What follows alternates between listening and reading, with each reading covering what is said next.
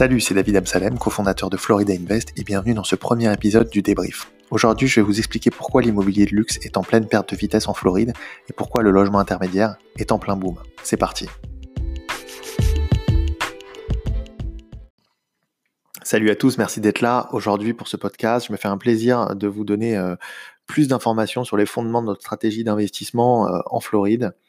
Euh, donc laissez-moi d'abord vous expliquer euh, le contexte de la Floride aujourd'hui. C'est un État qui est en très forte croissance démographique. Euh, avec un vrai besoin de logements abordables, un petit peu comme en France, hein, des, logements à l'acquisition et à la location qui offrent des prix raisonnables en adéquation avec les revenus des ménages et notamment de la classe moyenne sont très rares. comme dans toutes les grandes villes américaines et comme dans toutes les grandes villes françaises d'ailleurs.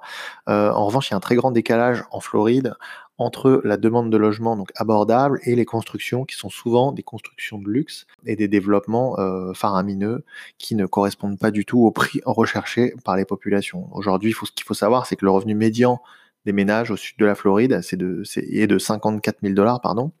Euh, et ces populations-là cherchent à acheter des appartements ou des maisons qui se situeraient dans des prix compris entre 150 et 350 000 dollars. Pendant ce temps-là, on voit une offre excédentaire très largement excédentaire même, de biens qui sont à plus d'un million de dollars et donc qui ont du mal à se vendre euh, et dont les prix baissent finalement dans une assez grande partie du marché euh, du logement de luxe. En particulier, bien entendu, dans la ville de Miami. C'est pour ça qu'on s'intéresse beaucoup aux comtés euh, comme Broward, le comté de Fort Lauderdale et le comté de Palm Beach, qui ont des fondamentaux beaucoup plus rationnels. Du coup, l'impact est finalement assez simple avec euh, des logements neufs qui mettent de plus en plus de temps euh, à se vendre, qui se vendent euh, avec de plus en plus de, de marge de négociation, et puis surtout des développeurs qui réorientent leur stratégie pour essayer de construire des logements de plus petite taille avec des prix plus abordables justement. Au niveau du middle market, ce qui est intéressant de savoir, c'est qu'aujourd'hui, la Floride, c'est 100 nouveaux résidents par jour à peu près. Et à chaque fois, enfin, la majorité d'entre eux viennent saisir des opportunités d'emploi et donc viennent se loger en adéquation avec leurs revenus. Cette crise du logement, elle frappe beaucoup, beaucoup de travailleurs en Floride et elle tend de plus en plus la demande locative euh, avec des augmentations de loyers euh, extrêmement consistantes et euh, également euh, les prix des biens qui s'adressent à cette population, à l'acquisition, qui augmentent aussi de manière assez soutenue.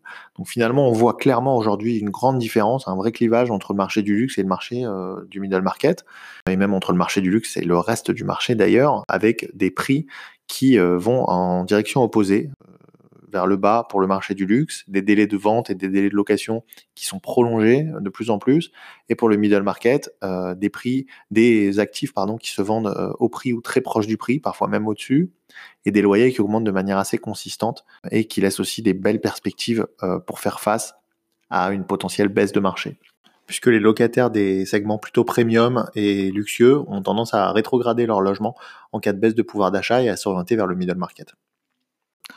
Voilà en tout cas euh, ce que l'on constate nous en tant qu'opérateurs sur le terrain. J'espère que ce premier épisode du débrief vous a plu. Si vous avez des questions, n'hésitez pas à les poser en commentaire. Je me ferai un plaisir d'y répondre. Et puis je vous dis à très bientôt pour un prochain épisode.